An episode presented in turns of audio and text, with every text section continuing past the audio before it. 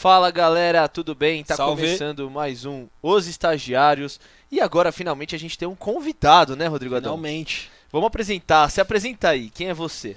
Fala pessoal, tudo bom com vocês? Eu sou Israel Stró, sou atleta de tênis de mesa paralímpico, medalha de prata na Rio 2016, estudante de publicidade, jornalista, sonhando com Tóquio 2021, agora que ficou pro ano que vem, e o resto é com a galera aí que vai me apresentar melhor. Legal. Bom, Salve pessoal. salvas, salvas. Acho que você já me conhece do primeiro episódio. Rodrigo Adão, formado em Direito, tentando ser lutador. E amigo desse merda aqui. É isso, galera. Leonardo Valejo aí, vocês já estão acostumados aí, ficar se apresentando. Pô, da hora que o nosso primeiro convidado já é um atleta olímpico, mano, medalhista. Cara, Então o já medalhista, começamos a gente já tá muito muito bem. importante aqui com o cara, mano. Muito importante. A gente vai começar a conversar com ele, mas antes da gente bater o papinho com ele, Fala dos patrocinadores. falar dos patrocinadores. Por enquanto, patrocinador, mas já já patrocinadores, né? Esperamos. Bom, e aí, Israel, você tem alguma, alguma história de, de motel com algum conhecido, alguma coisa que você ouviu? Porque acontece umas coisas bizarras no motel, né? Não só história de motel. Você já foi pra Juca, a gente sabe que Juca, pra surgir umas histórias dessa, é a coisa mais comum do mundo. É. Não, rapaz, eu não tenho história de motel não, minha namorada nem gosta de, de ir, ela prefere fazer em casa. É, né? Não, sim, mas quando a gente é, é moleque, É quando a gente não jovem. tem a nossa casa, a gente precisa dar um pulinho no motel. É, hoje não é tanto caso, mas vou deixar histórias pra vocês contarem. O Adão contou uma, né? É. no último No episódio. último episódio que a gente vai deixar passar hoje pra, pra gente, pro YouTube já não dar um strike na gente logo no segundo. né? Ué, mas eu não contei nada impróprio. Nossa, totalmente. Proibidaço, né? Proibidão, proibidaço. Bom, isso- o Ramsés, que é um motel que fica na, no ABC Paulista. Avenida Lauro Gomes, número. Avenida Loro, Loro Gomes, número 911. Exatamente. É o melhor motel do ABC, galera. Então, assim, você quer levar a patroa, o patrão aí pra dar um rolezinho, comer um negocinho. Motel Ramsés, gente. Culinária dos caras, chefe lá, muito Petit bom. gâteau de lá é muito bom e a caipirinha de limão é excelente. Muito bom também. As melhores suítes. Não que eu tenha ido, claro. Não, não, não frequenta, imagina. É, as melhores suítes são ali no Motel Ramsés, vale a pena conferir.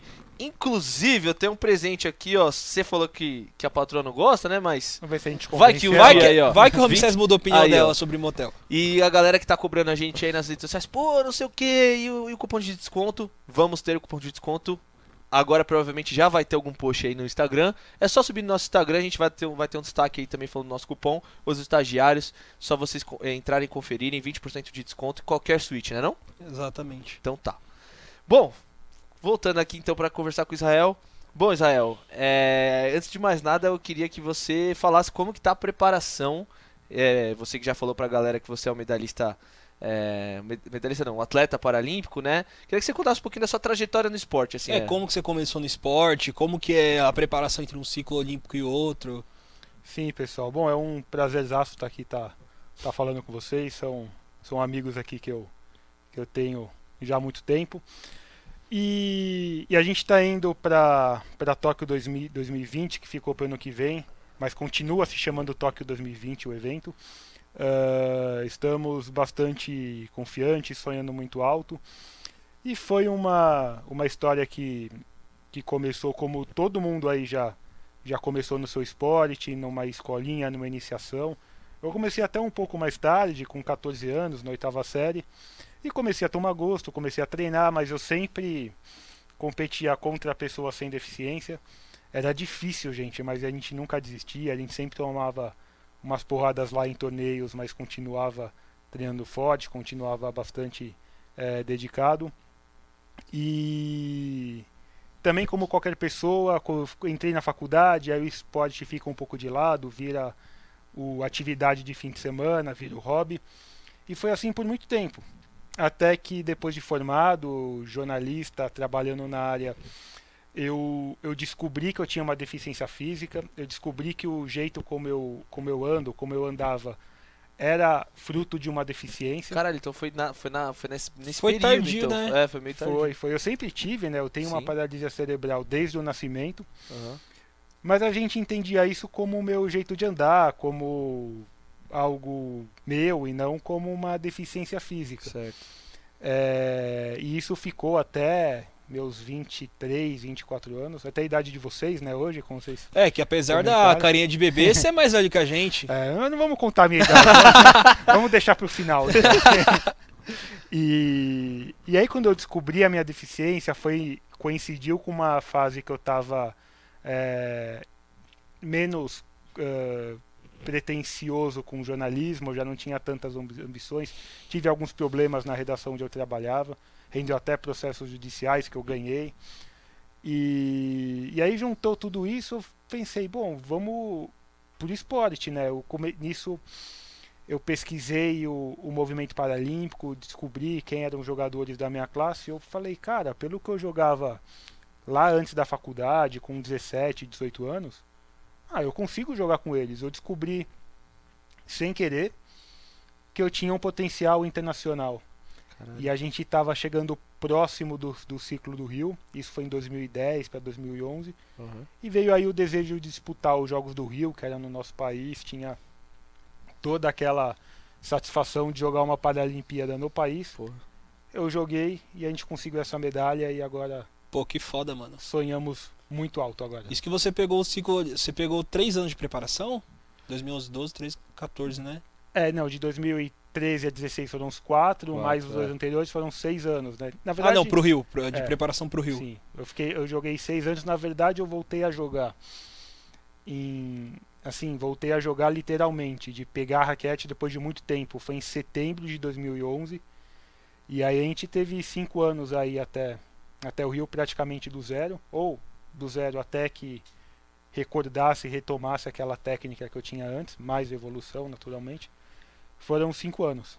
E assim, quando você descobriu a deficiência, então você já jo- jogava o tênis de mesa, mas nada de forma séria. Ou você já jogava na Já federação, disputava já campeonatos. disputava é, Sim, campeonatos? sim. federação. É, não era sério, né? Eu, eu disputava campeonatos estaduais, nacionais, Certo. mas eu era um jogador intermediário Sim. para fraco, né? Nesse cenário, eu, eu jogava é, um campeonato paulista e, e- e raramente eu passava da fase de grupo, né? Da primeira fase.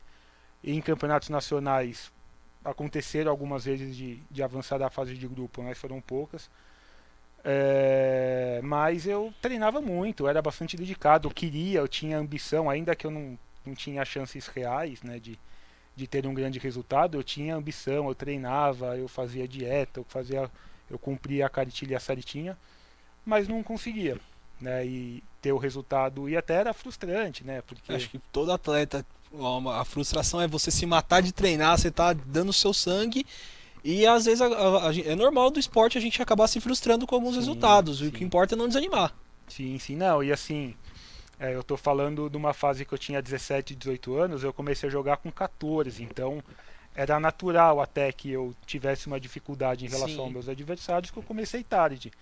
E eu não conhecendo a minha deficiência, eu acreditava os resultados negativos a esse começo tardio, Sim. quando não era o caso, Uhum. né? Ou tinha uma dificuldade que a mais que os adversários Sim. mas esse, esse- essa vontade que eu tinha de treinar em ganhar mesmo nesse nesse cenário mais difícil foi o grande eh, combustível que eu tive para quando eu decidi voltar eu já estar num, num nível de competitividade bom Eh, eu falei que eu voltei a jogar no final de 2011 Sim. em 2012 eu fiz minha estreia internacional e já ganhei duas medalhas de bronze Pô, Caraca, da hora! Aí, ah, Então. aí, então você voltou em 2011 e aí em 2011 você já voltou, no sabendo ano que era seguinte já paralímpico. tava jogando sim. nível E aí você já começou, mundial. aí você já, como é que foi? Você entrou em, em uma, uma equipe, você procurou alguém, É, você falou que o seu só uma equipe. pergunta. Você começou a jogar lá em Santos mesmo? Sim, sim. É. É, eu voltei pra equipe onde eu jogava. Ah, né, você já antes, voltou né? lá, Sim, aham. sim. Eu Entendi. voltei depois de seis, sete meses eu fiz minha estreia internacional. Aham. Foi a hora que eu vi os adversários que eu via no YouTube, que eu tava estudando e tal. É, é- isso é muito louco, né? você vê o cara que, tipo, você tá- parece tão longe, você tá ali com o cara jogando. Né? Sim. Onde que foi a, a sua primeira competição internacional? Foi na França, foi em Nantes. Porra, fera. Da Nantes, hora, Nantes mano. é uma cidade praiana, né? Ou não? Nantes. Eu acho que é Lille, Não sei, não sei. Como a, não gente fui pode, na praia. como a gente pode perceber, geografia não é forte do Não, eu quase reprovei na Eu acho que não, mas pode ser que eu esteja me enganando. Aham. Mas. Não, e foi muito curioso, né? Porque eu, como eu falei, eu jogava campeonatos estaduais e não saía da fase de grupo. E eu via, né, o, eu acompanhava os atletas da seleção no, em, em, notícias na internet e tal. E naquele momento eu estava sendo uma notícia da internet. Sim. Né? É, eu estava num torneio internacional tentando. É, e foi muito engraçado, porque o meu primeiro jogo foi contra o. A gente estava antes dos Jogos de Londres, né? Foi antes da, das Olimpíadas, foi em 2012, mas antes. Uhum. E minha estreia foi contra o medalha de prata de Pequim, 2008. Caralho, tu já pegou um medalhista olímpico. Não, uma e eu, pedreiraça. E eu lembro, assim, até na minha ingenuidade, eu comecei o jogo a abrir 5 a 1 Eu falei, caramba, mas eu vou ser bom aqui, né? eu acho que eu sou bom. Acho que vai Tô voando, caralho! E, eu, e, no final eu perdi dele, perdi até de 3 a 0 mas eu pensei, não, eu perdi porque eu viajei, porque eu achei que eu ia ser fácil tal. Sim, nem, sim. nem achei que ia ser fácil, mas eu dei uma desconcentrada. Tanto que eu joguei com ele no torneio de equipes, né, que foi logo em seguida. Eu perdi de 3 a 2 apertado. E, e já ne... teve um crescimento. No... Sim, sim. E nesse momento, gente, eu era classe 8, assim, eu jogo hoje na classe 7, tentando falar bem rapidinho né, é uma classe acima da que eu jogo hoje, que é muito mais difícil. Né? Então, foi uma estreia muito surpreendente. assim. Sim. É, e tudo num período curto de tempo, porque você voltou a jogar em setembro do, de, do, de 2011. Então, sete meses depois. É, ali, sete meses depois você já estava competindo a nível mundial. Sim, sim. E aí, quando acabou esse torneio, atualizou o ranking mundial. Eu era o vigésimo do mundo né, no, no sistema, então eu já entrei no ranking mundial como o segundo melhor do Brasil na soma de todas as categorias entre os andantes. Né? Tem os cadeirantes, que são uhum. outras classes. Então, no meu primeiro torneio, eu já tive uma posição de destaque já. Eu me assustei, assim, foi tudo muito rápido. Caraca, mano.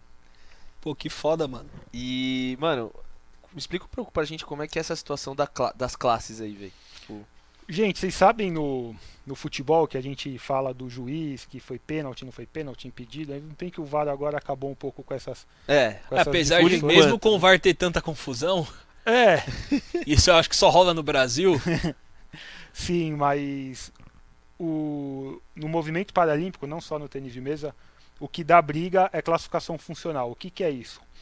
É, é, a determinação da, da classe em que o atleta vai disputar. Certo. Por quê? Porque ela é muito subjetiva, ela é muito da análise do classificador, que, que, é, que geralmente é um profissional da saúde junto com um técnico, né? então são dois classificadores que, que decidem pela, pela classificação de um, de um atleta. Uhum. E, e ela é muito fundamental, porque você o, o campeonato serve para você definir né, qual é o parâmetro para você entrar, então colocar enquadrar cada atleta em cada categoria acaba sendo bem criterioso até, até, se até a própria medicina às vezes fica com dúvidas em relação à classificação imagino que o, o comitê paralímpico deve ter bem mais dor de cabeça sim sim não assim e, e é um tema que tem discussão né?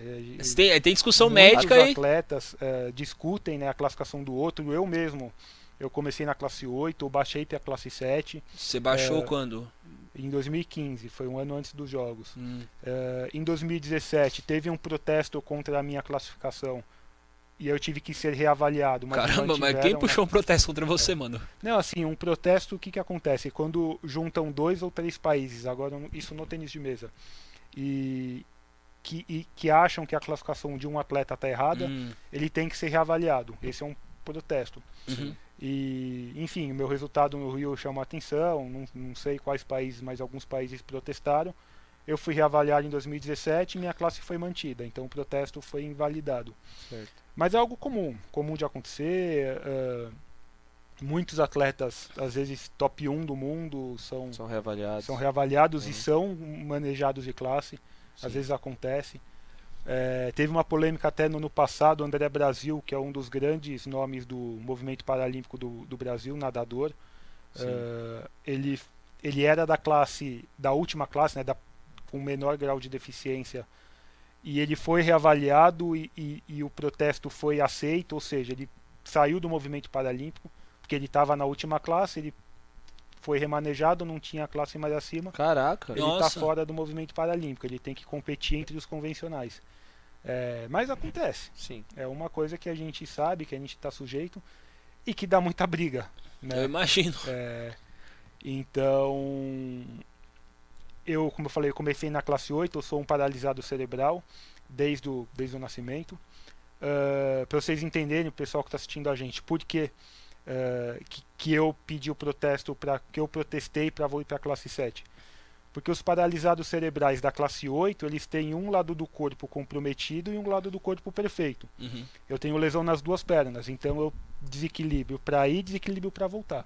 E é muito dinâmico, né, o tênis de mesa, ele, Acaba, ele determina é, era muito. injusto pra caralho. É, é, exatamente. Então a gente fez esse essa avaliação, esse essa análise, ela foi aceita e eu baixei para a classe 7, onde eu tô até hoje.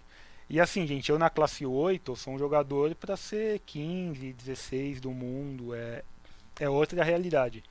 Então, uma decisão do, do classificador define a sua carreira. E hoje você está em sexto no ranking mundial? Eu sou o sexto do mundo. Para vocês terem uma, uma ideia, um, um papo de bastidor legal para gente, a gente contar, uma coisa que a China fez no Rio e deve fazer agora de novo, uh, no atletismo e na natação, no tênis de mesa não, isso não vai acontecer. Mas no atletismo e na natação, os países têm vagas definidas. Então Sim. o Brasil tem 15 X vagas, vagas a China tem um monte. Sim. O que, que a China fez no Rio? É, pegou os jogadores, pra, pra, nadadores e corredores para serem avaliados. Isso acontece, infelizmente. Eles deram um miguezão lá na avaliação, mancaram um pouco mais, hum. fizeram um tempo bem safado é, e desapareceram. E entraram numa classe baixo. Aí a China pegou, convocou esses caras que na Olimpíada eles arrebentaram. Então, então tem, rola uns trambicagens. E, assim. e eles bateram recorde mundial de natação por 6 segundos. Foi um negócio Caraca, assim, um bagulho absurdo. Absurdo. Né? Sim. Teve um movimento para que se mudasse o regulamento e exigisse que o atleta faça o índice, não o país terem as vagas, mas pro Japão isso ainda não vai é, acontecer. É, porque fica bem subjetivo. Se o próprio país vai analisar os atletas, a margem de dar uma. de ter uma chance do, de ter um esquema desse da, do próprio país procurar favorecer o seu atleta colocando em uma classificação que ele vai claramente vai ter benefício. É, é na verdade, ridículo. Na é. verdade não é o país que avalia. País, é. Quando você compete internacionalmente, você pela primeira vez, uhum. você passa pela sua primeira avaliação. avaliação. É.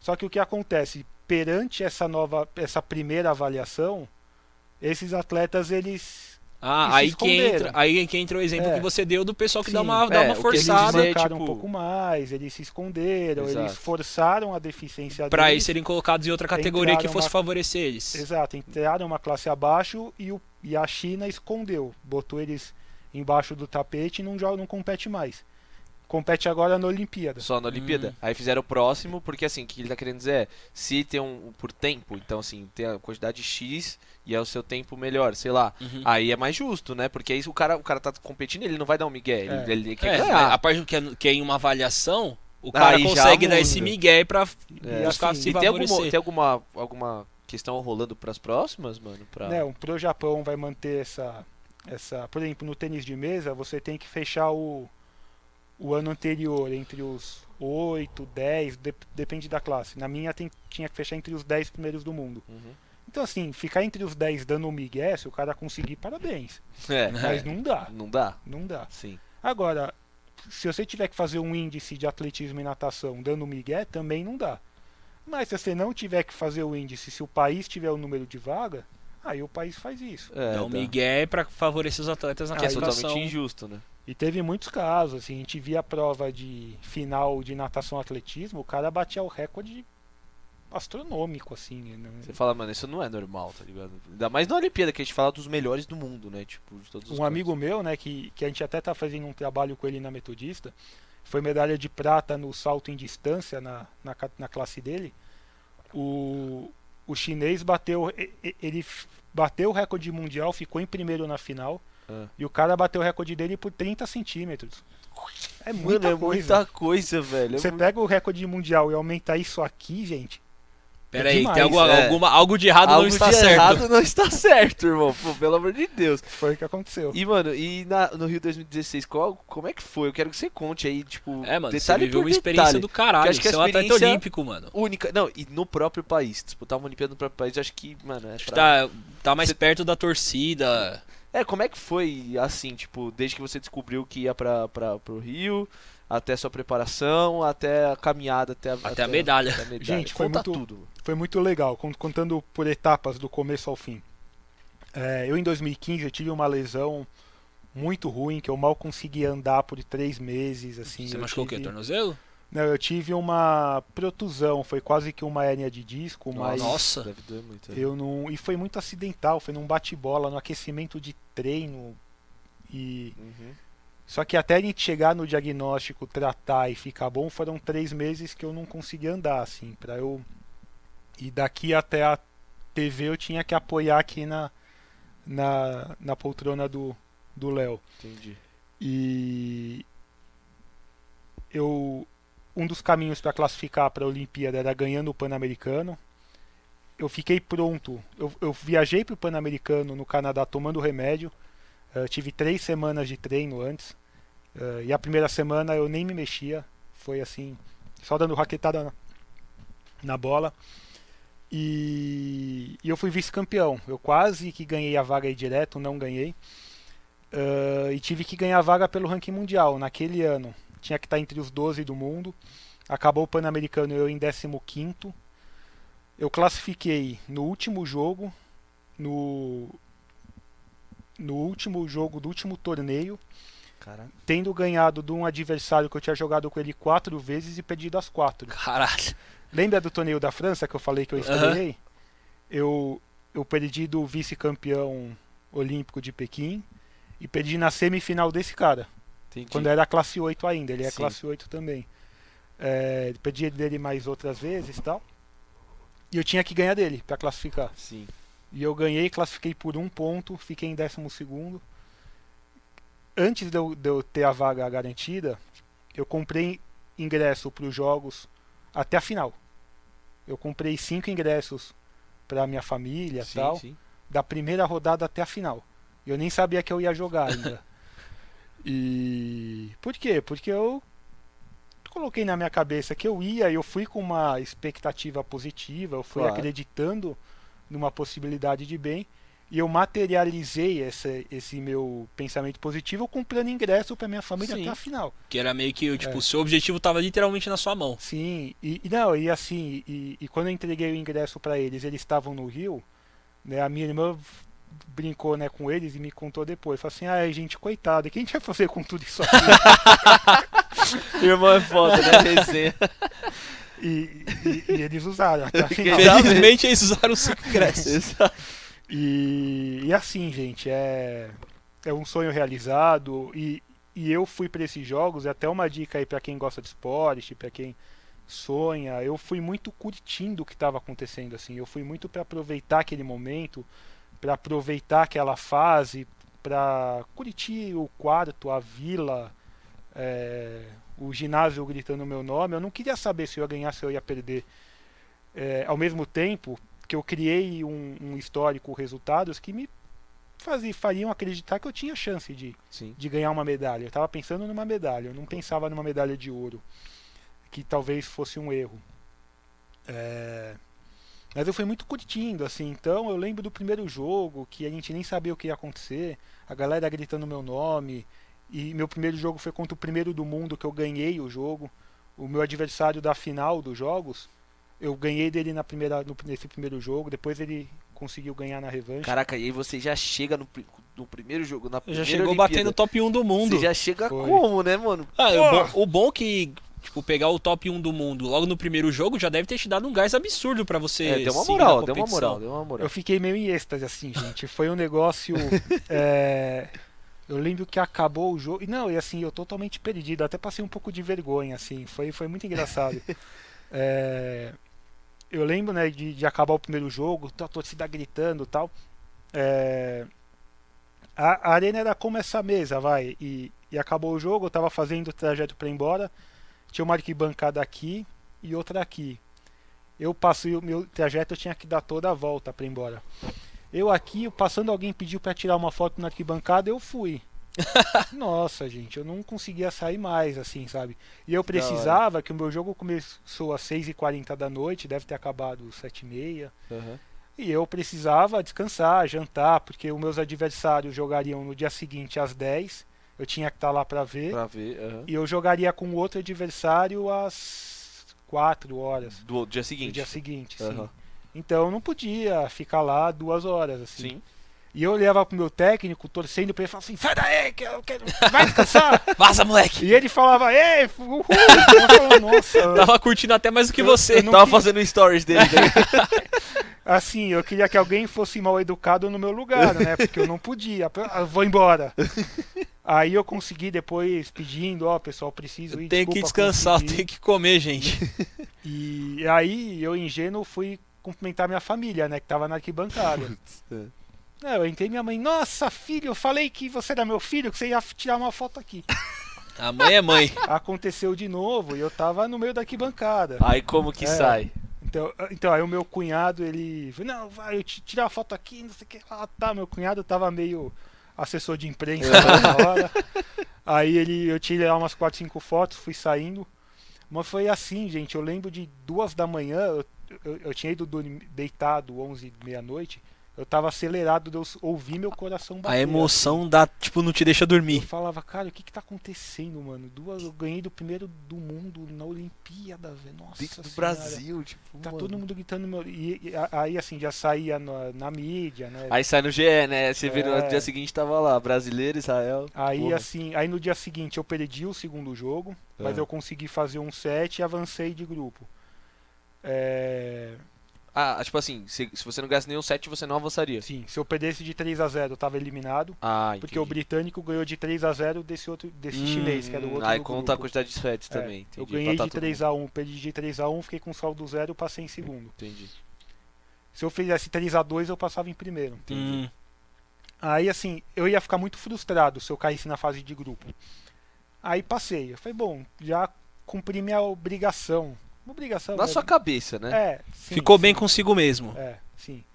Aí saiu o sorteio, eu contra o terceiro do mundo, nas oitavas. Nessa época você estava em qual colocação no ranking mundial? Décimo segundo. Só que assim, o último jogo, eu joguei com ele no Alberto da Romênia, foi meu último torneio antes dos jogos, eu ganhei do terceiro. Aí eu falei, mano, vambora, velho. Ele é o terceiro, ele é favorito, mas. Já ganhei última, desse velho. cara, bora é, pra cima. Vamos pro pau. O jogo anterior aqui. ele ganhou de 3 a 2 sabe? Ele ganhou apertado. Sim, sim. Ah, vambora, mano e com coração leve. Aí eu fiz o primeiro set fol... Não, o primeiro set é, eu fiz folgado. Eu abri um 10 a 4 e fechei 11 7. Uhum. Aí o segundo foi 11 5 para mim. Aí eu ele fez 2 a 2, eu falei, ferrou, mano, agora. Mas vai, vambora. Eu abri 9 a 3 e fechei 11 8. Caralho. Caraca, mano. 9 a 3, aí ficou 10 a 8. Eu falei, meu Deus. E agora? É. Mas eu só fui. Não, assim, eu, eu tava eu, sentindo o, a pressão. Aí eu falei, não, vamos assim mesmo, não vamos, assim, não. Não, não acabou ainda? Nervoso. Falei, não, vai, vai nervoso mesmo, sabe? aí eu fechei. Aí eu nas quartas, mano. Eu falei, puta, nas quartas contra o segundo do mundo, que era pra mim o grande jogador do, do campeonato. Sim. É... Eu falei, só vai, mano. Vai no embalo. E assim, foi um sábado, tava o ginásio lotado, sabe? Então só vai, curte, velho. Curte o jogo sabe? Vamos. Sim. Eu fiz 2 a 0 ele fez 2 a 1 a gente contou aqui nos bastidores. Sim. Aí eu fechei no 4-7, eu fui pra semi contra o chinês, que era quinto do mundo, mas ele vinha ganhando de todo mundo. É um quinto que vinha subindo, não tinha Tava em ascensão na época. Hoje ele é o primeiro, pra vocês ah, terem ah, noção. Pra... E, e eu tinha ganhado dele o último também. Sim. Então eu falei, cara, eu vou pra final. Eu, eu tinha isso, eu falei, vai ser difícil demais. Putz, é semifinal contra a China. E esse chinês ele foi terceiro colocado? Ele ganhou, foi, ah, ele ganhou a medalha é, de bronze imagina. na disputa. Uhum. É, contra a China, mas eu vou pra final. Eu sei que eu vou, mano. E, e a gente foi, eu fiz 1x0, ele empatou. Eu fiz 2x1, ele empatou. E, e, os dois sets que ele empatou, eu pedi de 11-5, 11-6, assim, ele Tinha uma vantagem sim. No quinto set, gente, tava 10x5 pra mim, ficou 10x9. E e eu peguei mal, ele tava sacando e eu peguei mal o saque dele. Aí ele errou o ataque. Eu falei, ufa. Se ficasse 10 a 10 ia ser. Ia ser difícil. Ia ser brabo. Aí Mas passou... ficou 11 9. A gente foi pra final. E, e como, como que foi assim, a hora que você saiu do jogo, você falou, caralho, eu tô, tô na final. final olímpica, mano. Aí que foi meu grande erro, assim. Não meu grande erro, foi minha grande desinformação, né? Eu, eu, o que, que eu deveria ter feito? O que, que eu queria ter? Eu queria ter um alguém para ouvir. Sabe, eu queria poder conversar com um Bernardinho, com um Guga, um com cara alguém que grande. já passou por isso. Alguém Eu- que já. Alguém do meio Que já sentiu isso na pele. Eu senti falta de alguém para me orientar. desse assim. suporte. É, eu não tinha. E assim, o meu técnico tava igual eu, sabe? Tava, Emoção, feliz. É, e aí eu lembro assim, eu peguei meu meu celular, deitei na cama e vi a rede social, gente. De 10 postagens na minha timeline, 9 estavam falando que eu tava na final e histórico. é, matéria na ESPN, no Globo Esporte, no Sport Primeiro TV. brasileiro. Era coisa de louco, assim. E eu curti muito aquilo. Sim. E meu pai, nossa, eu tô muito feliz. Não, pai, calma, eu tô em competição ainda. Nossa, Vamos esperar mas o Só resultado. acaba quando termina. mas você Calma. falar isso, eu já fico muito feliz que é uma maturidade. Só que né, eu tinha que jogar, eu tinha que estar pronto para decidir uma medalha de ouro. É, eu não estava pronto para isso. E eu nem é, pensei em ficar pronto porque eu pensava numa medalha. E, e quando eu ganhei a medalha de prata ou de ouro, É, eu já- curti, eu curti o momento assim. E e me veio uma responsabilidade também, eu lembro, gente, de de no dia do jogo ter assim terem três equipes da Globo para cobrir meu jogo assim. Foi coisa de louco. Eu, eu nunca imaginei, eh, eu nunca dei uma entrevista para Globo Nacional sobre mim. Já foi no, no CT e me entrevistou, mas nunca teve uma matéria da Globo me tinham três equipes para Cobrir o seu jogo. O seu jogo passou ao vivo jogo. no Sport TV. meu jogo passou ao vivo no Sport TV e, e- e eu lembro assim de ir buscar bolinha pensando, caraca, o Brasil tá vendo pegar bolinha. sabe? Passa pela É. cabeça. Foi, e assim, eu não tava na vibe de que compatível com uma disputa de medalha, eu senti. Ao mesmo tempo que o meu adversário, ele, o britânico, ele perdeu a final nos Jogos de Londres no ano ante- no- nos- nos jogos anteriores. Então já tava mordido. Ele estava mordido, Chegou com ele, sangue foi, no zóio pra essa final. ele foi campeão mundial dois anos atrás. Aham. Então ele estava calejado, ele era o primeiro do mundo ou o segundo durante o ciclo inteiro. E estava mais bem preparado. É, que tinha eu. mais experiência olímpica do que você. Sim, sim. Não só de competição, mas também assim, psicológico. gente, ainda assim, foi 3 a 1 para ele a final. O primeiro set eu ganhava de 8 a 6. Eu errei um saque, aí ele acabou virando. Eu ganhei o segundo 11 a 5, ganhei bem. O terceiro estava 9 a 7 para mim. Eu errei uma bola que não era difícil. Eu fiz uma escolha errada, procurei a paralela, era na cruzada que eu tinha que ter dado, era mais fácil. Eu achei que ele ia marcar a bola cruzada, mas era lá que eu tinha que ter dado. Aí ficou 9 a 8 ele deu uma, um ponto de redinha, 9 a 9 Outro ponto que Nossa, triscou esse na ponto redinha. de redinha é foda, né? Não, esse ponto foi aquele que a bola bate na redinha e morre. Que Hum. tem até uma foto minha que eu tô deitado assim na mesa tentando pegar. Aí 9 a 9 um outro ponto de redinha que triscou de leve e mudou aqui o, o toque, 10 a 9 para ele e ele fechou. Aí o 4-7 ele ganhou com uma vantagem um pouco maior e acabou sendo campeão. Mas assim, ainda com esse cenário favorável a ele, contrário a mim, o jogo ficou na minha mão algumas vezes, assim. Então, Você teve totais chances de ganhar. Você não Sim. foi. Você tomou um sapeco, não foi um bagulho. Você foi lá eu poderia Ele ter... foi totalmente competitivo com um atleta com mais experiência olímpica e e internacional. até de vida, ele. né? Até mais É, maturidade não, também. e teve sorte, assim, teve sorte. É, rolou sorte. Rolou, também. rolou. Mas assim, eu sou muito feliz com a medalha de prata. Eu acho que, que ela serve como uma um combustível para que eu tente a medalha de ouro no ano que vem. Eu tô no processo de preparação, de, de estar bem nesse momento. E foi o momento dele. Quem sabe ano que vem. Ano que vem Quem sabe não, meu. vai ser o seu, velho. Vai ser o seu. É, agora você já, é, é você já tá duro, mais assim, preparado, gente- tá mais calejado, tá com mais experiência. O psicológico já tá bem Sim. mais é, é, predi- predisposto a, a, uma, a uma Olimpíada. Mano, agora você vai voar. Sim. Foco. Assim, a gente tem que saber o que que a gente está querendo um, um- um título, um prêmio que o mundo quer.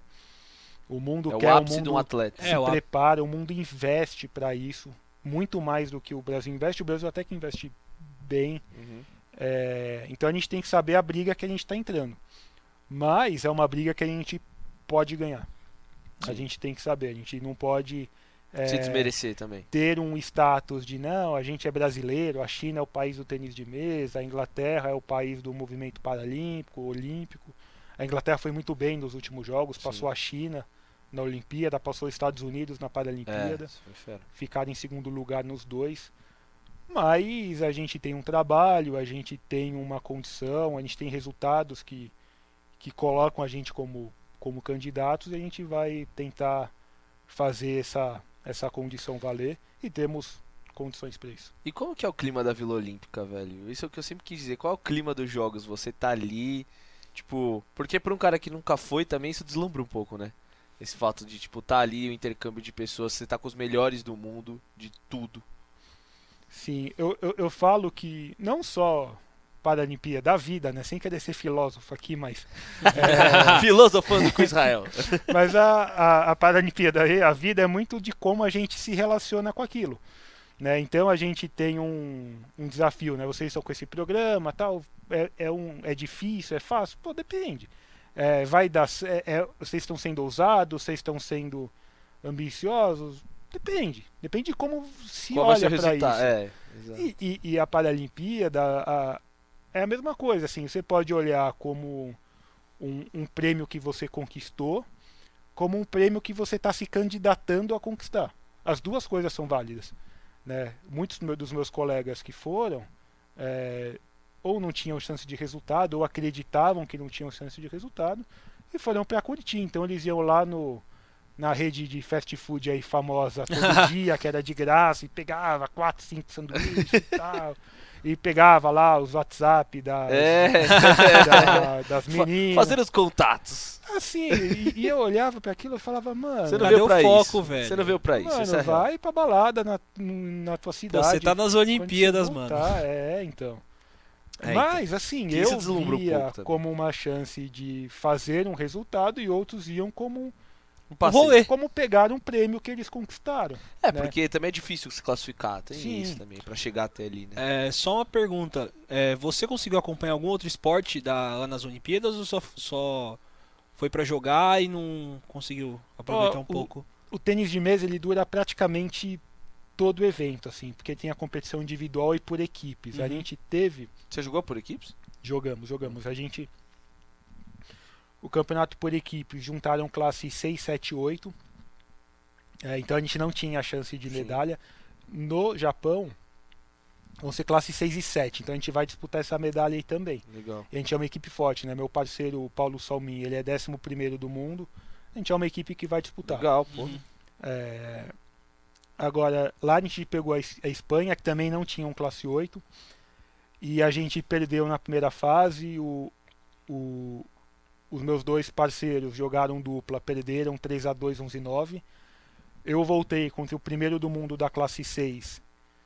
Ganhei dele de 3 a 1, que é um cara muito forte, a gente foi a primeira vez que eu ganhei dele. E aí o Paulo Salmin perdeu o terceiro jogo, 3 a 2 11 e 9 também. E a gente caiu nas oitavas de final. É... Aí nesse jogo que eu ganhei, eu, eu, eu machuquei, eu tive uma lesão. E assim, eu consegui ganhar na raça, assim.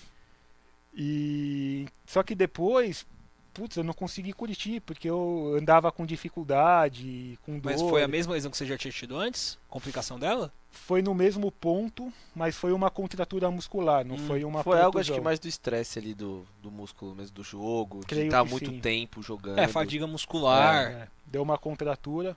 E foi até engraçado assim, tava 2 a 1 um para mim, 7 a 6 para mim, eu dei um mau jeito, eu senti na hora. Eu até acusei o golpe, tal, eu alonguei, eu devia ter ficado quietinho. Sim. Aí eu fiz 9 a 6, 10 a 7. Aí ficou 10 a 9, eu pedi tempo. Eu sei o que passou na sua cabeça ali para não parar. Tô no jogo de Olimpíada, não vou parar agora.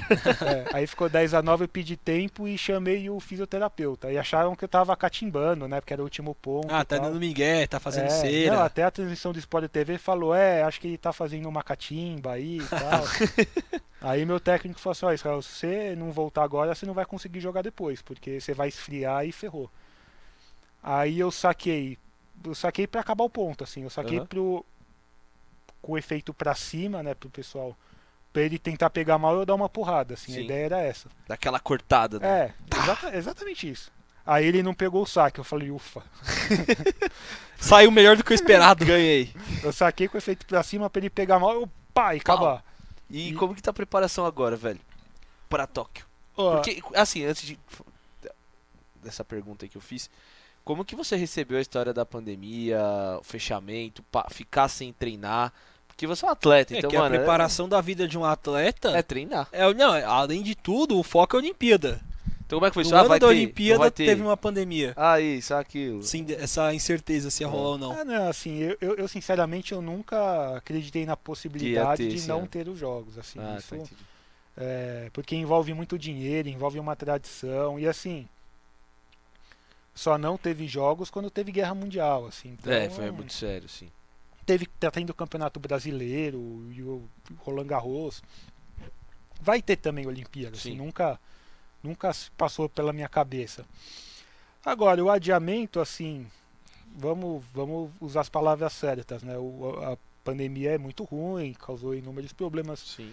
É, falando do Israel atleta e na perspectiva para os jogos, para mim foi até interessante, assim, que eu tive mais tempo de De preparação. de treinar. Assim, na minha, no meu cronograma, a gente parou em março.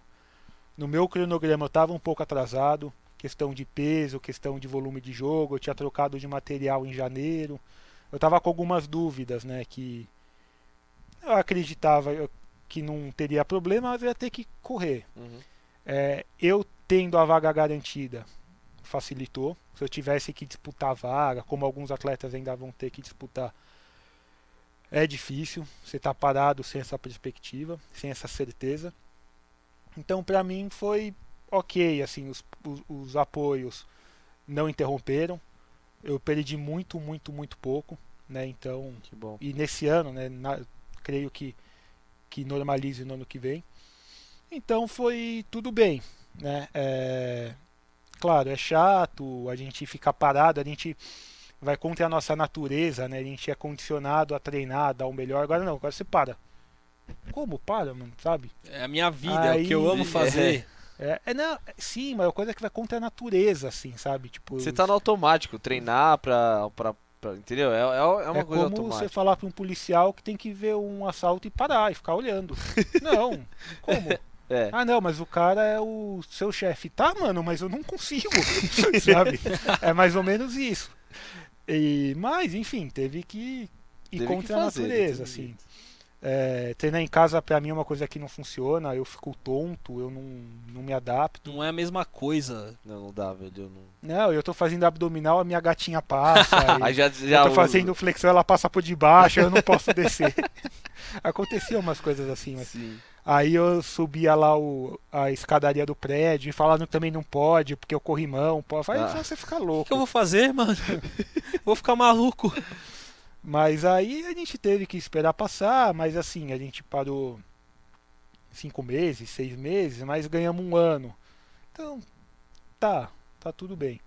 É, e estamos sonhando alto, estamos acreditando. É, hoje, não sei, né? Mês que vem, o Brasil tá numa, numa segunda onda em iniciação ou já formada, mas hoje pelo menos a gente tá melhor que os europeus, né? Que estão parados. Sim. É, Mas até daqui a um ano vai estar todo mundo igual. É, eu também acho. Enquanto não vier a vacina, velho, vai ser, vai ser Vai ficar difícil. esse é. clima de Vai, indecisão vai no ar. ficar, mano. Vai ficar. A verdade é que a galera não sabe o que faz, mano. É muito, tudo muito novo. Por exemplo, a Argentina foi o maior lockdown do mundo, né? Eles ficaram 7 a 8 meses parados. E já ultrapassou o Brasil por, por morte por milhão de habitantes.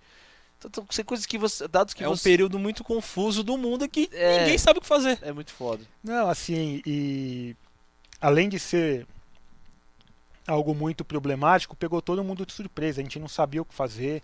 Cara, a foi de gente não repente. tinha informação. Eu acho um, que- dia, um dia você tá bem, no outro dia fecha tudo. Eu acho que essa é a maior crise que a nossa geração já viveu. Com Eu certeza. não consigo pensar em nada pior. Não, a nossa é do, e há uma anterior também. Ah, a dos anterior também. pais Acho que a também. última grande foi a gripe espanhola, que foi em 1920. Ah, é que eu, di- 100 é, eu disse crise, tipo, no geral. Ah, tá, Guerra, entendi. pandemia. A pior coisa que a gente já É. viveu, a nossa geração, acho que até os nossos pais, é que os nossos pais ainda conviviam um pouco com a Guerra Fria, que Mas mesmo assim, não é, é foi igual. bem não menos. chegou, né? acho que a- não foi a a pior coisa ponto. que as nossas, a nossa geração e os nossos pais passou. É, a Guerra Fria, meus professores de história me perdoem se eu estiver errado, mas eu não sei se ela constituiu uma crise mundial. é que era muito mais o mais medo. Era, era, mais o medo de estourar uma terceira é, guerra. O, a, é verdade, a galera vivia com medo. O problema da Guerra Fria não foram os, os impactos diretos, mas sim o medo que a é. população tinha. Posso estar tá falando merda, mas só me engano esse bagulho de plantão da Globo que os antigos ficam tipo toda hora era por conta da Guerra Fria, porque a galera ficava tipo, mano, se deu plantão da Globo, estourou a guerra, tá ligado? Tipo, era um bagulho assim ou estourou alguma merda que pode dar alguma outra é merda. verdade, professores de história me desculpem, eles têm razão. Pô, no mesmo programa a gente tem uma falha de história e uma falha de geografia. Tamo bem pra caramba.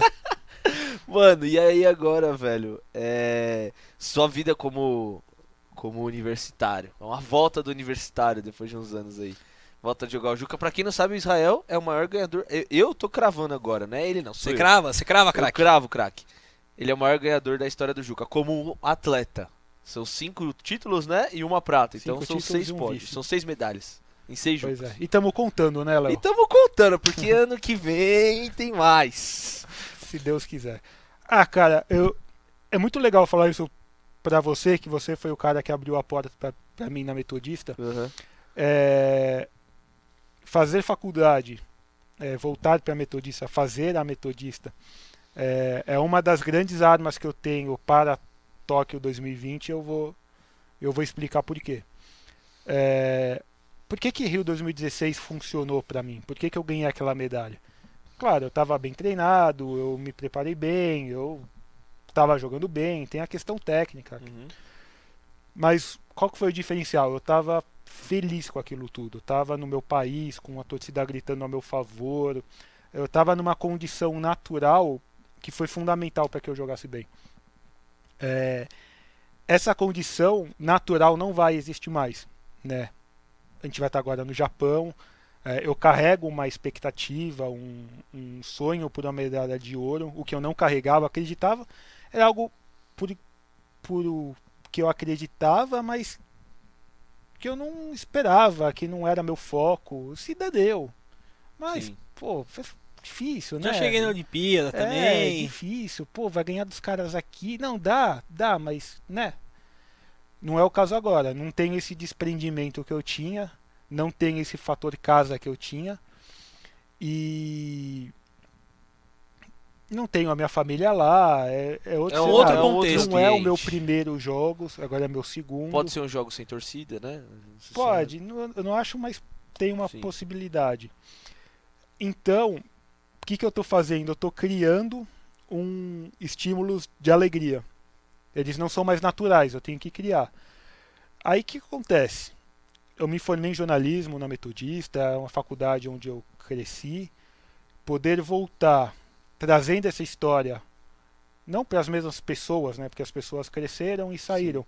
mas para a mesma classe de pessoas, agora mais novas, é, é um estímulo igual, jogar em casa? Não. Mas não é muito diferente também.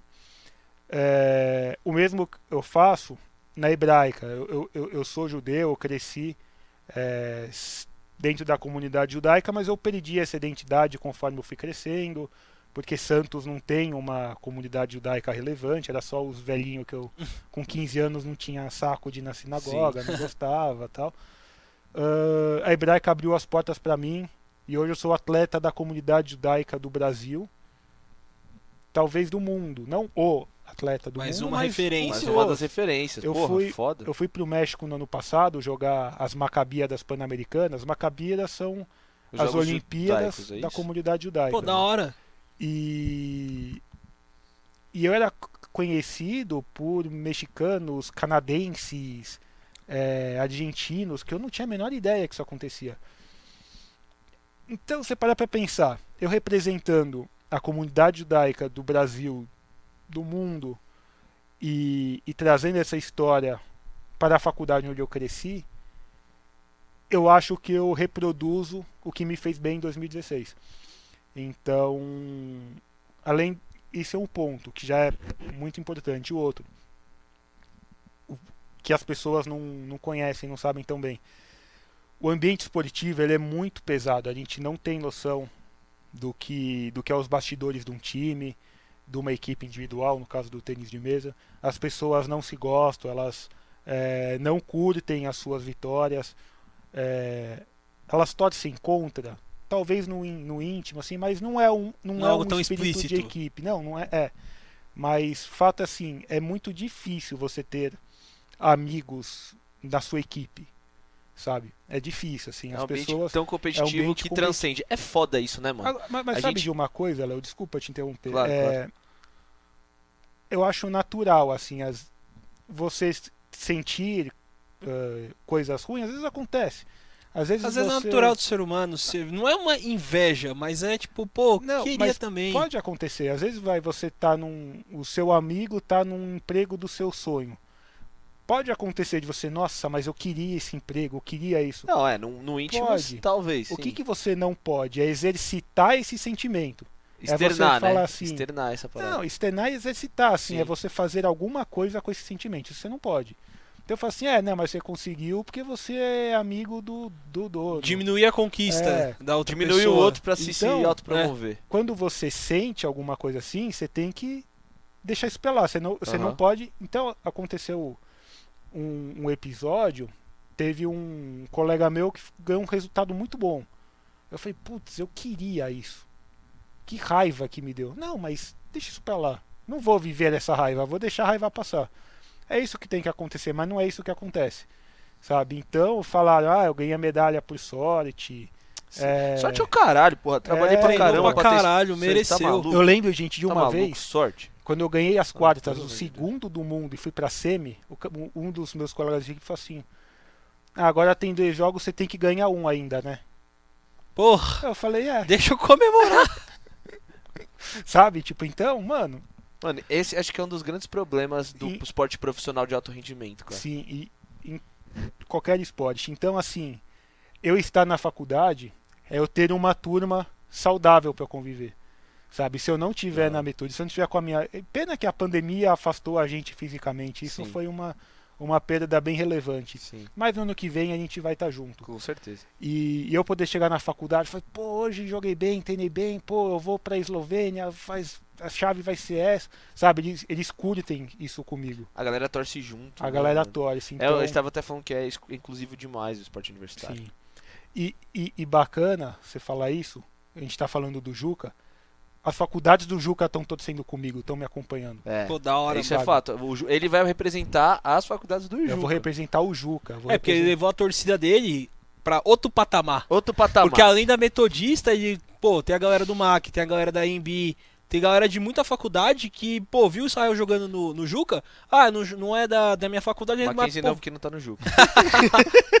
Eu tava esperando ele falar isso. É, é meio que a piada do programa, mas quem já voltou pro Juca? Mas, pô, a galera de outras faculdades, vendo o Israel jogar no É. Juca, me- cria esse sentimento de empatia. Pô, vou torcer pra esse cara, não só, mano. pô, no ABC, pô. Eu tava conversando com o Soneca um tempo atrás, ele, pô, eu vi que vocês estão com um medalhista olímpico, tal, não sei o quê. Da hora, eu expliquei a história e tal. Aí ele, mano, que legal, isso tem que ter. Porque, além disso, Israel, eu acho que é uma troca dupla nesse sentido, né? Você tá estudando, então você tá tendo essa torcida. E pro esporte universitário é muito Pô, importante você ter é um cara puta como você. representante pro esporte Pra, universitário. pra trazer um, um foco um pouco de volta pra cá e falar, olha galera, você tem que apoiar, vamos, vamos apoiar, vamos falar pras empresas, pô, apoiar o esporte universitário de modo geral, porque é a gente que banca tudo na real, né? Sim. Então, Não, gente. E tem uma E- coisa muito legal de falar pra vocês e pra quem tá vendo a gente. O esporte universitário é um case espetacular de marketing esportivo. O, o que se consegue mover no esporte universitário, gente tarimbadíssima de, do marketing esportivo não consegue fazer num campeonato brasileiro, num campeonato sul-americano. Você vê um campeonato brasileiro de tênis de mesa, gente, ou de judô, de natação, gente, é muito chato. Foi o que a gente tava comentando no programa anterior. Eu competi no judô dos 11 até os 18. Então eu lutei Copa São Paulo, Campeonato Estadual.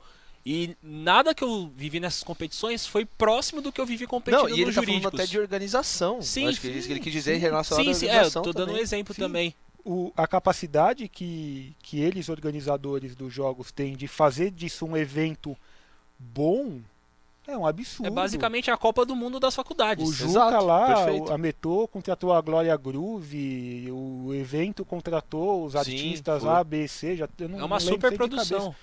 Gente, o, o, o Campeonato Brasileiro de Tênis de Mesa, cada atleta gasta uma grana para ir. E é um saco. Não que é um saco, mas é um campeonato que não tem atrativo nenhum para assistir. Quem que assiste? Os colegas de equipe. Às vezes estou sendo contra, como a gente estava falando. E o pai e a mãe, quando é mais novo tal. E engraçado que quando eles ganharam, foi o, o, tênis de mesa sempre no primeiro dia no Juca, né? Sempre. E eu acompanhei tudo, só que eu tive que sair porque eu ia jogar. E eu tava acompanhando pelo celular, né? Você ia jogar mesmo ou você ia ficar no banco? Jogar. Eu, eu ia ficar enchendo o saco pra desenrolar. E aí, é, eu, tava, eu, eu tava acompanhando pelo celular antes do jogo e tal, e eu tava falando com uma amiga minha, pô, eles estão na final. Aí eu só lembro disso. Cara, isso eu nunca te contei. A hora que eu saí, antes de perguntar, eu vi a galera comentando: Caramba, mano, a gente foi campeão, a gente foi campeão no tênis de mesa, a gente foi campeão. Tipo, a galera da arquibancada falando a parada, sabe? Já, eles já sabiam. Já. Eles já sabiam e todo mundo comemorando aquilo, tá ligado? Isso tipo... ano passado. Oi? Ano, ano passado, passado, dentro da arquibancada, no jogo que eu estava no G1 lá. E eles tiveram que ficar lá porque, tipo, não tava batendo. É muito jogo junto, impossível. E aí depois eu, porra, fiquei felizão, liguei, ele ficou até o final. Eu lembro que Israel ficou até o último, até o último, o último dia. É, eu fui pra festa depois, né? É, ah, tem que comemorar. Pô, eu tava pô. solteiro, viu, pessoal? Olha que a patroa é, ela já vai fazer as contas. É bom deixar ela, claro. Ela já passa fazer... a data certinha. É, data, é, passa a data do Juca A gente, não, a gente não quer ser responsável por nenhum término de relacionamento. Semana passada a gente completou um ano. Ah, love, love, love, demais. Show de bola. E aproveitando esse gancho que vocês falaram, retoma um pouco o que a gente comentou antes, que o bom esporte universitário é que todos os esportes acabam tendo uma torcida, tem um engajamento da galera, até a galera que não. Mano, eu não entendo nada de tênis de mesa. Mas indo pro jurídico, pô, vários jogos eu torci pro tênis de mesa, mesmo não entendendo nada, nada que estava acontecendo. Então, tipo, é o da hora do esporte E é legal que o, o moleque que ele enfrentou na final, né? Porra, você tá enfrentando o campeão, o vice-campeão paralímpico. E o moleque postou, tipo, isso aqui não tem preço, enfrentando o campeão paralímpico na final. Então, assim. Eu não sabia dessa história. Você não, não sabia, não? não? Ele postou, é. pô. Ele postou. Pô, nem pra marcar ele. E aí, cara, não, é, eu não sei. Eu acho que ele te marcou sim. Eu tenho certeza que ele te é. marcou. É, porque eu vi esse print em algum lugar. É o, o alemãozinho da ECA. Não sei se você lembra de óculos, é, enfim.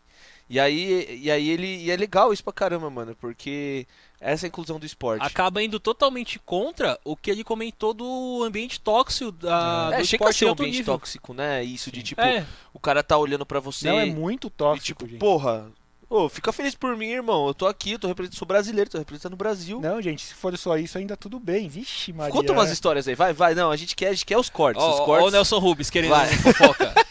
Não, não, é, okay, se você okay. puder, se você puder, óbvio. Não, vamos ver o que eu posso contar aqui. Tá. Coisa que, tipo, mano, não sabotagem esses bagulho não é, rola, né? Não te compromete. Ah, não, peraí, peraí. Ele ficou, Opa! É. ele ficou, ele, ele deu, deu, uma, para, pausa dramática. Não, vê, vê o que você. Não, mano, você, quer ver? Teve, acontece algumas coisas assim, tipo. Teve... Aproveita a plataforma para descarregar, mano. é muito. Foi muito comum em anos anteriores a gente ter ser chamado a atenção porque a gente não torce para os nossos colegas nos campeonatos internacionais. É, fala assim, pô, que é um absurdo, não sei o que lá, tal. Aí eu falei, cara, a gente joga. Eu peguei a minha tabela de jogos, falei, tem um jogo aqui às 11, às 15, às 17, não, às 19, e se eu ganhar eu jogo às 9. Se eu perder, passasse de segundo, eu jogava às 9. Eu tenho aí eu jogo às 11, vamos Cara, lá. quatro jogos no dia. É. O jogo às 11, eu tenho que entregar a raquete às 10h30 para o árbitro, aquecer antes, alongar tal. Então, assim, cada jogo demora duas horas o procedimento. Sim. Eu tenho que almoçar, descansar. preparar para o outro descansar. Aí eu falei assim: ó, se você achar que 10 minutos para eu torcer para alguém, cara, eu vou torcer com o maior prazer, mano. Mas não dá.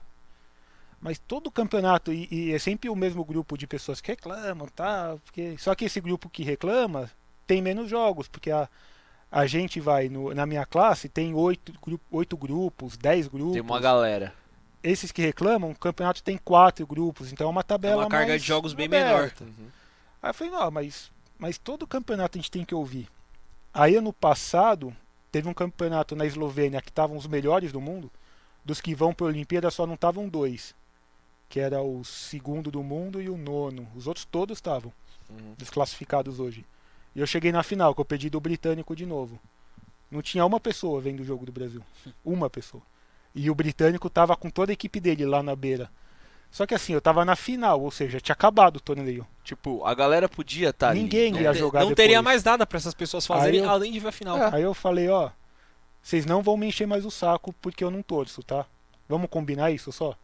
É, Acabou. Pô, não fica cagando regra se você não faz por onde. Não, né? aí teve um dia também, teve o, uh, eu, eu, falei do Paulo Salmin, né, que é o cara que, que é o meu parceiro de equipe. Sim. Às vezes a gente compete contra, mas em campeonatos que não são nossa prioridade, como Copa Brasil, Brasileiro tal. Se a gente perder a Copa Brasil, tá tudo bem. Uhum. E, e, a gente disputou uma vaga para o Pan-Americano, que eu acabei até abrindo mão da vaga, porque eu já estava classificado para Tóquio. E uma das parceiras de equipe, uma cadeirante, torceu para ele de um jeito que uma mãe torce para um filho de 10 anos. Aí eu. E contra mim, né, naturalmente. Você ficou olhando e olhei. Ué. Aquilo me tirou do sério assim, mano. que eu tá quase xinguei. a... Eu imagino a sua revolta. A hora que você olha, você fala assim, porra, caralho, eu tava na final lá, ninguém veio. Aí quando o cara tá. O cara da minha equipe. Não... O, tá contra assim, mim? Não, porque assim, assim, se tem. Ele tá de prova. Ele lutou por equipe. Se tem duas pessoas da equipe lutando, você não torce para ninguém. É, exato. Você fica quieto. Você não torce. Menos que você goste mais de um do que de outro. Não, e, não e, e, aí que tá, mano. É, ela torceu numa euforia, juro, de mãe torcendo com uma criança de 10 anos, gritando. Nossa. Aí eu olhei pro meu técnico, olhou com aquela cara de e aí, pastel eu sou, que. Eu não... sou uma piada pra você? Aquele mesmo, eu sou uma piada pra você? É, e tem outras coisas assim, mas a gente. Tem que relevar. Releva. Né? Esse, esse ambiente é meio. É duro, gente, é duro. É complicado.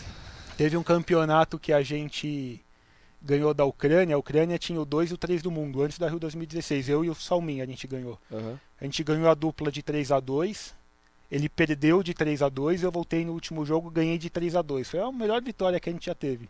Ninguém mandou um ô, oh, boa, parabéns, é nóis. E mano, o que, que você acha que tipo falta? Falta alguém de cima reclamar, porque assim, você os... falou que na Inglaterra, por exemplo, os caras estavam lá torcendo. Ou é. isso é uma questão que você vê os não próprios, só... Os próprios atletas criarem essa consciência. É, tipo, não porque às vezes pode ser uma coisa mundial, tóxico. não eu só tenho, no Brasil. Eu tenho uma opinião sobre isso, assim. Primeiro, é burrice. Como eu falei, às vezes eu sinto um, um sentimento assim. Uhum. Mas você não vive. É normal claro. do ser humano. Às vezes, pô, você o cara namorou a menina que você gosta, que você acha mais bonita que a sua namorada. Mas você não vai falar assim, é, pô, mas ela tá com estria. Você vai Fica, guardar pra você. Não tem por que ficar desmerecendo a conquista não, do outro. Sim, você vai guardar pra você. Às vezes acontece o sentimento. E, e, no caso do, dos ingleses, de qualquer país, o representante do seu país, quando vai bem, a sua equipe se favorece. Você é mais bem vista pelo comitê, por patrocinadores e você embarca junto. Então é uhum. burrice você se manifestar contra. É... Mas por que que acontece? Porque o, o, o, ego no esporte ele é muito grande, assim, a gente se alimenta disso. É... Eu li um livro muito interessante, né, que, que fala isso. A gente se exige muito que, que façamos o que é melhor, mas na verdade vai fazer o que a gente quer, o que a gente tem vontade, o que traz aquela alegria. Uhum. É, então por isso que a gente come besteira sabendo que é saudável, que a gente dorme tarde sabendo que deve dormir cedo. Você faz aquilo que te agrada, Porque... que te traz prazer. Exato. Qual que é o X? Qual que é o mais importante? Você conseguir ver o prazer no que é bom. Isso é o que vai fazer você ganhar. Mas não é o que as pessoas fazem. Então assim, o atleta ele tem o ego, né? Ele joga para as pessoas. Só que assim, a gente é visto e tem o ego saciado em Olimpíada e Paralimpíada. Então, fora isso, a gente é meio carente assim de, pô, ninguém fala comigo, ninguém me entrevista, então eu dou uma entrevista, tipo, me olham todos, pô, mas é o Israel, ah, mas ele não sei o que lá, mas ele perdeu aqui. Sempre vão achar uma desculpinha para te criticar. Sabe? É, então, então. É, isso, isso é quem faz sucesso é assim, velho. Não tem jeito. Quem tá, quem o tá bom do sucesso, o bom e ruim do sucesso, né? Muitas pessoas que acabam despertando um sentimento positivo por você vão externar isso e vão falar, não necessariamente pessoas ligadas ao esporte, mas vão ter pessoas torcendo por você e te elogiando, só que também você meio que se torna um alvo de crítica. Exato, vai Vocês ter gente uma que... história, mano. tem gente que vai querer achar pneu.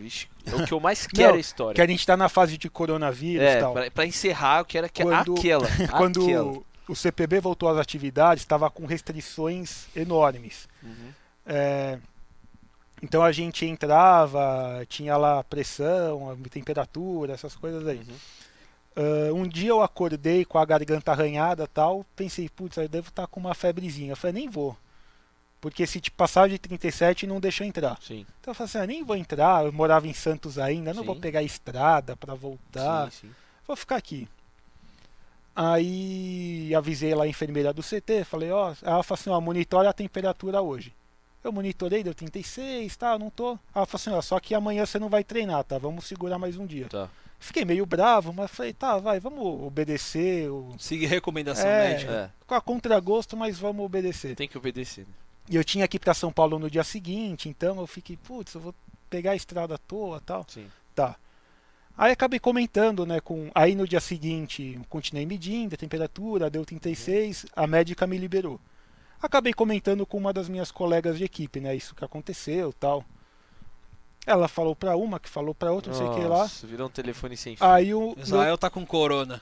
Não, o meu não. técnico virou uma mensagem, ó, amanhã não vai ter treino. Puta que eu pariu. Eu, por quê?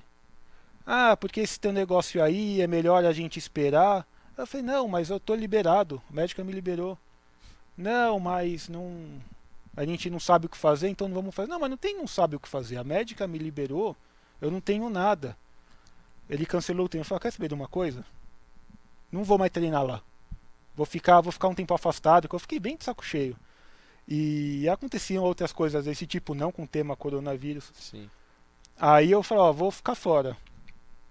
E, e tava tendo um campeonato ligado a sites de aposta tal. Eu falei, pô, vou aproveitar e vou jogar, né? Já pedi dispensa, uhum. me deram a dispensa. Aí eu volto depois de 15 dias, 10 dias. Sim. Aí o CPB soube que eu joguei o campeonato, me suspendeu. Eu já tendo pedido liberação. E mas assim, tudo começou. Aí no final. Mas suspendeu por, por quanto tempo? Não, na, na, verdade não foi uma suspensão. Eles falaram: ó, você vai ter que cumprir a quarentena de 15 dias, já que você jogou o torneio, se expôs, e depois você volta. Não foi uma suspensão. Eles chamaram de suspensão, mas foi um protocolo. Tá. Mas eu perdi um mês de treino por causa de uma dor de garganta, de uma dor de garganta. Que, não foi absolutamente que não foi absolutamente nada. nada. na verdade, o problema nem foi a dor de garganta, foi, foi o telefone, a fofoca. Foi o telefone foi sem a fofocaiada. A fofoca que chegou no técnico que não sabia o que e fazer, que cancelou né? o treino. Aí eu fiquei de saco cheio, eu pedi para ficar um tempo fora, que era 4, 5 dias, para aproveitar eu jogar um torneio que eu vou estar tá fora. Fiquei um mês sem treinar. E é um, ah, e, prejudicar muito, né? Um mês de um atleta, atleta de alto rendimento, um mês parado compromete demais. Nossa, imagina. Não, e um mês parado e bravo, né? Porque puto, né? Puto. Bom, a gente tá chegando ao nosso final do programa aí. E, cara, queria primeiramente te agradecer demais por tá, ter vindo, ter aceitado nosso nosso convite. O papo foi, porra, sensacional, muito enriquecedor poder conversar com você. Sei que é um parceiro aí de vida pra gente e também muito bom ter você aí no nosso canal. É, você tem algumas considerações? Quer fazer uma Não, só pergunta? agradecer novamente a presença do Israel. Pô, a oportunidade de entrevistar um atleta olímpico, mano, é. Acho que eu nunca tive uma experiência dessa na minha vida. E, mano, parabéns por tudo que você já conquistou no esporte e boa sorte em Tóquio 2020, 2021, que ainda chama 2020. Sim, sim. Ele vai me levar pra Tóquio, tenho certeza. rumo a Tóquio. Rumo a... Estagiários rumo a Tóquio, a gente vai estar tá lá cobrindo ele. Se Deus quiser, mano. O, como eu falei do Léo, o cara que me levou pra faculdade de novo, uma das grandes ideias aí que, que eu tive por, por intermédio dele, então ele costuma trazer boas ideias, por isso eu aceitei esse convite e aceito aí os que ele me me colocar. Foi um baita prazer bater um papo com vocês. E tô torcendo, mano, pra isso aqui bombar e a gente Porra, vai contar bombar, mais história. Uma das nossas metas é trazer o Neto pra entrevistar. Craque Neto. Vai dar audiência, hein? Porra! Porra, Porra o Neto vai ser foda. O imagina. Neto vai ser o padrinho do programa. Mano, imagina o Neto e o Ronaldo Giovanelli junto. Não, eu queria o Neto e o Edilson, mano. Nossa senhora, aí não dá. Você vê os donos da bola? Você, você chega a ver alguma parada? Ah, eu geralmente eu tô almoçando pra dormir, assim, no intervalo de treino. Imagina a rotina do cara, a gente mas, fala de donos da bola, o cara. Mas eu gosto, um eu minuto. gosto, eu gosto. O programa da Neto é fera, é fera.